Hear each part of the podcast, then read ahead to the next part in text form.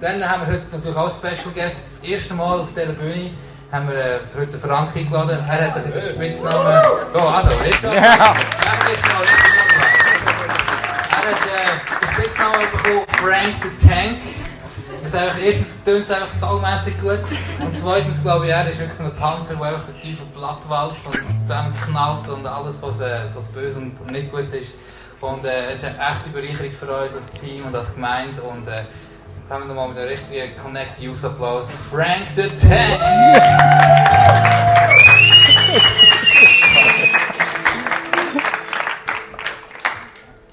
Ich hatte bei dem Spitznamen kein Mitspracherecht. Aber es ehrt mich, dass ihr mich hören wollt. Es ehrt immer ältere Leute, wenn die Jüngeren hören wollen, was man zu sagen hat. Weil man denkt immer, ach komm, das, was ich mache, das ist so für meine Generation, aber damit erreicht man so die Jüngeren nicht mehr. Und ich finde es toll, dass ihr mich eingeladen habt. Ich hoffe, ich enttäusche euch einfach nicht eure Erwartungen, eure Hoffnungen. Ich hoffe es. Ich hoffe es. Ich möchte mit Gebet beginnen und möchte euch bitten, dabei die Augen zu schließen, möchte euch bitten, die Handflächen zu öffnen. Ist das okay? Kriegen wir das hin? Heiliger Geist, und ich bitte dich, dass du jetzt kommst, dass du uns spüren lässt, wie deine Kraft uns berührt, wie deine Gegenwart uns verändert unser Herz transformiert. Lass uns spüren, wie du unser Leben in die Hand nimmst. Amen. Wisst ihr, die Handflächen ist was Besonderes. Ihr habt ja alle eine Computerbibel vermutlich, die Papierversion eher weniger. Ähm, gebt mal ein, Neues Testament, Hände. Und dann lest mal quer welche Bedeutung die Hände haben. Ist unglaublich. Wenn Jesus Menschen geheilt hat, hat er ihnen die Hände aufgelegt. Und ganz hinten im Hebräerbrief wird geschrieben von Kraftübertragung durch Handauflegung. Die Hände haben eine große Bedeutung. Die treiben Dämonen aus und segnen zu einem neuen Leben. Ich möchte euch heute eine Frau vorstellen, haben wir das Bild? Wäre cool. Genau. Eine Frau vorstellen. Ungefähr das Alter so wie auf dem Bild. Sie lebte zur gleichen Zeit Jesu, als Jesus auch lebte. Und das ist keine fiktive Geschichte, die ich mir erdacht habe, sondern es ist eine Geschichte, die wirklich passiert ist, ganz genauso weiß ich nicht, aber annähernd. Ich möchte erzählen von einer Frau, die keinen Mann hatte. Und das war in den Tagen sehr, sehr schwierig. Weil ein Mann haben bedeutete versorgt sein. Wer keinen Mann hatte, war nicht versorgt. Und man konnte nicht einfach einen Job suchen, nicht mal irgendwo in der Landwirtschaft, sondern man konnte eigentlich nur betteln gehen oder auf den Strich gehen. Und diese Frau, von der ich heute erzählen müsste, möchte, war eine Prostituierte. Sie verkaufte ihren Körper, damit sie überlebte. Notprostitution nennt man das heute. Aus der Not heraus sich verkaufen. Und sie zog über die Dörfer mit ihrem Gewerbe. Und das war verrufen. Niemand wollte mit ihr gesehen werden zusammen. Es gab keinen, mit dem sie reden konnte so groß, weil Freunde gibt es für solche Frauen nicht. Und wenn die Leute sie auf der Straße sahen, wechselten sie Straßenseite man war verrufen, weil man sah es ihr an und man kannte sie in den Dörfern drumherum. Man verachtete sie. Die Schriftgelehrten und Pharisäer zeigten auf sie. guckt mal die da. Und ihr wisst, wie sich das anfühlt von eurer Schulzeit, Studienzeit, wenn man ausgegrenzt wird.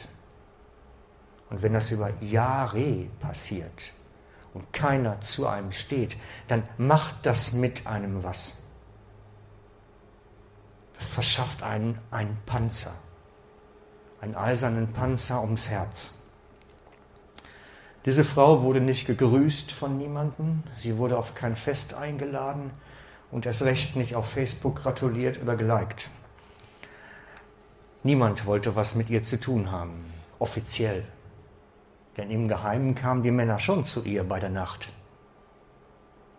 Natürlich nur die, die nicht mehr so toll waren, die nicht so attraktiv waren. Sie war eine Wanderhure, nannte man das, eine Wanderprostituierte, die über die Dörfer zog und ihrem Gewerbe nachging. Und Galiläa war zu der Zeit nicht riesig groß. So war es natürlich, dass sich irgendwann diese Wege von dieser Frau und die Wege von Jesus kreuzen. Und das ist auch passiert. Diese Frau war aus der Not heraus zur Prostitution gekommen, um zu überleben, nicht freiwillig und bestimmt nicht, weil es schön ist, weil das macht keiner, weil es schön ist. Und irgendwann kreuzen sich ihre Wege mit den Wegen von Jesus.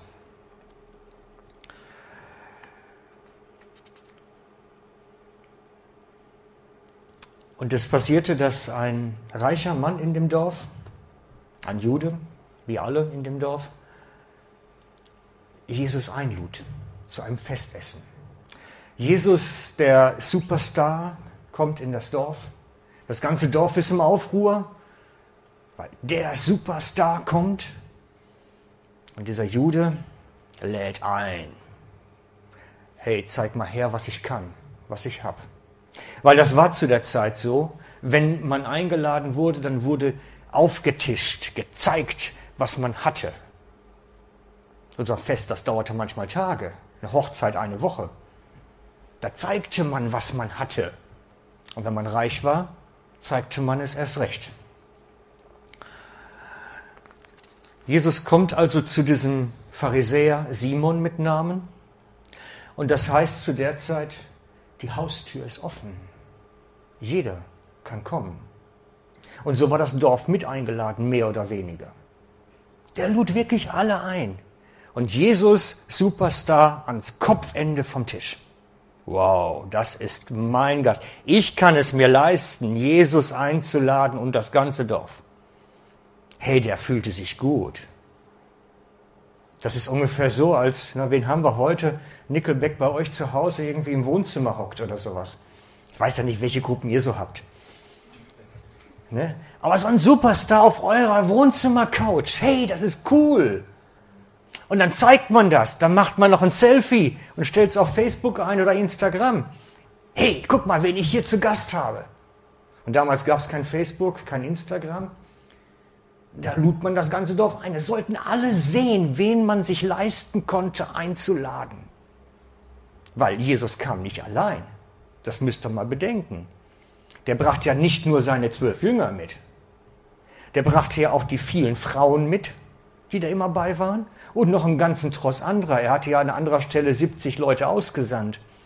Also über den Daumen zwischen 50 und 80 Leute werden da mit Jesus gekommen sein plus das Dorf.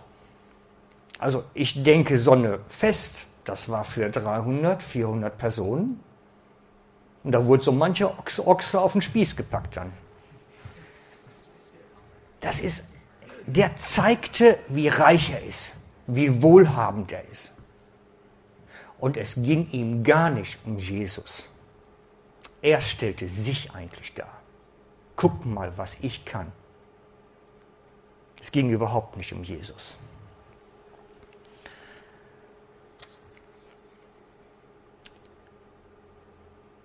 Und als die Tore offen waren, hieß das, es konnte jeder kommen.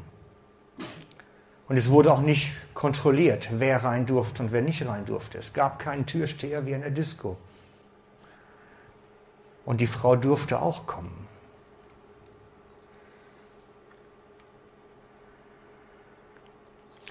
Diese Frau hat in Jesus was anderes gesehen als der Pharisäer. Diese Frau hat in Jesus etwas anderes wahrgenommen für den Pharisäer kam ein Objekt in die Stadt, durch die er berühmt werden konnte. Für die Frau kam die Liebe in die Stadt. Ein Mensch, wo sie hoffte, nicht verachtet zu werden. Ein Mensch, der sie nicht ablehnte, der nicht die Straßenseite wechseln würde. Diese Frau hatte gehört, dass Jesus an dem Abend Ehrengast bei Simon sein würde. Und ich habe mir das so vorgestellt, die Tür ist offen, jeder konnte reingehen und sie traut sich, zu denen zu gehen, die immer aus dem Weg gehen, die sie nicht mal angucken würden. Sie geht in die Höhle des Löwen eigentlich, zu denen, die sie nur verachten. Unter den Blicken des Pöbels durch die Tür und jeder machte Platz, weil ihr keiner zu nahe kommen wollte. Plötzlich gibt es eine Gasse, da wird es nicht eng, wenn sie kommt. Die Menschen um sie herum hielten den Atem an. Sie wussten doch, wer das für eine Frau ist. Man sah es ihr doch an. Würde Jesus sie genauso behandeln wie die anderen Rabbis und Schriftgelehrten und Vornehmen und Bekannten? Würde er auch sie fortscheuchen? Würde sie auch als unwert darstellen? Diese Frau fällt vor Jesus nieder und weint so sehr, dass seine Füße nass sind und trocknet ihre Tränen mit ihren Haaren wieder ab. Nein, Jesus lässt es geschehen. Lässt sie ganz nah zu sich kommen. Es wird körperlich, fühlbar. Das ist das, was Menschen sich sehen. Nähe. Nähe.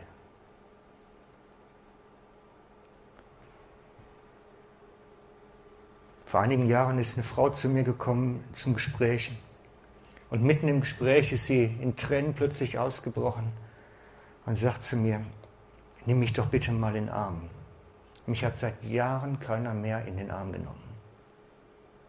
Unter Tränen.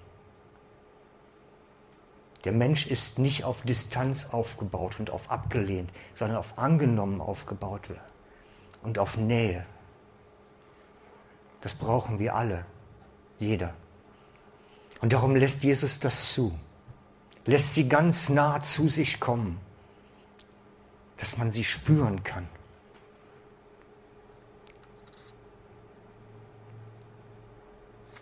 Und dann holt sie mit zittriger Hand das Kostbarste aus ihrer Tasche raus, was sie hat.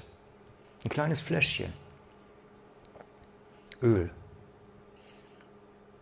Es ist ein Öl, das wir bei uns als Parfüm kennen würden. Aber sehr intensives Parfüm. Es ist eigentlich dazu gedacht, Leichengeruch zu überdecken. Wenn Tote sterben, wurden die damals nicht vergraben, sondern kamen in Höhlen. Und dann verrotteten die Leichen dort und rochen sehr intensiv. Und darum wurde der Leichnam vorher mit diesem Öl einbalsamiert, weil das dann die Zeit des Verwesungsgeruchs minderte. Und dieses sehr intensive Öl, müsst ihr euch vorstellen, wie Chanel Nummer 5 und noch viel gesteigerter oder sowas.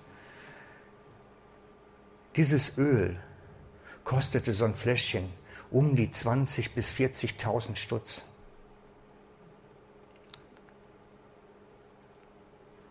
Und dieses Öl nahm sie nun und rieb Jesus damit die Füße ein. rieb Jesus damit die Füße ein. Das Kostbarste, was sie hatte, wo sie wahrscheinlich ein Leben lang für gespart hat, goss sie über seine Füße, um ihm Ehre zu geben. Du bist es wert, das Wertvollste zu bekommen, was ich habe. Und das war nicht gespielt, das war nicht die Show von dem Pharisäer, der sein Reichtum zeigte, um sich selbst zu feiern sie verschenkte ihren Schatz, ohne dass sie irgendeinen Profit davon hatte.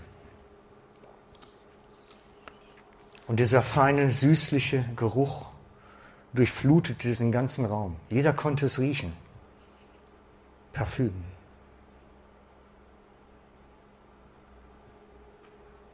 So intensiv war das. An diesem Tag ist das Herz dieser Frau wieder heil geworden. Diese ganze Ablehnung, dieser ganze Schmerz, der gewesen ist, ihr Herz ist wieder heil geworden. Weil es Jesu Wesen ist, zu heilen, die zu ihm kommen, die zerbrochenen Herzen sind. Jesus sagt von sich selber in Lukas 7, 6, nein, ich muss jetzt gerade weiterspringen. In Lukas 4, 18. Der Geist des Herrn ist auf mir, weil er mich gesalbt hat, den Armen das Evangelium zu verkünden, er hat mich gesandt, die zerbrochenen Herzen sind zu heilen. Die zerbrochenen Herzen sind zu heilen. Dafür ist er gekommen.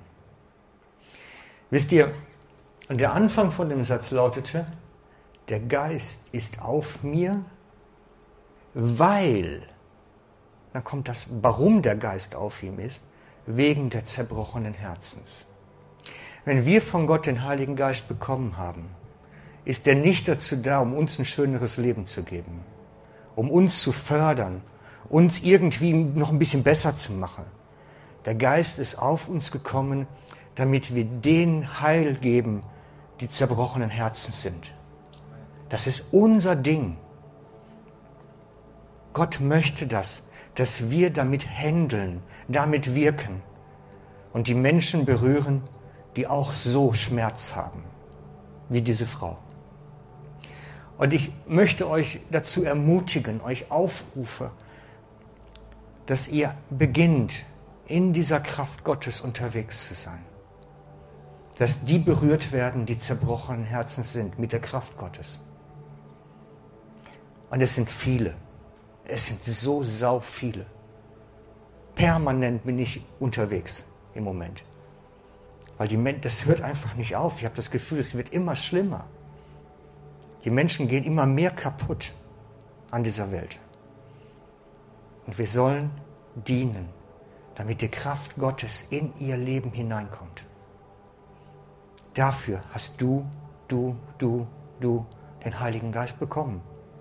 Damit die, die zerbrochenen Herzen sind, Gottes Kraft spüren in ihrem Leben und heil werden. Und ich möchte heute Abend ganz, ganz, ganz praktisch werden. Wisst ihr, das kann man jetzt theoretisch mit nach Hause nehmen und sagen, es war eine tolle Andacht, hat er super erzählt. Und morgen weißt nicht mehr, was wir gemacht haben. Ich möchte es praktischer werden lassen, noch viel praktischer. Ich glaube, dass wir unter uns beginnen müssen, uns gegenseitig in dieser Kraft zu dienen, damit wir dann denen dienen können, die Gott noch gar nicht kennen. Und ich möchte euch einladen gleich, dass wir das praktisch machen uns praktisch gegenseitig in dieser Kraft dienen. Uns praktisch die Hände auflegen, füreinander beten und segnen. Wir singen jetzt erst ein Lied zusammen. Ein neues, glaube ich, wolltet ihr uns noch beibringen, was dazu passt. Und ihr könnt euch das schon ein bisschen reflektieren in der Zeit, das auf euch wirken lasse, was ich gesagt habe. Und dann werden wir gleich zusammen das ganz praktisch machen.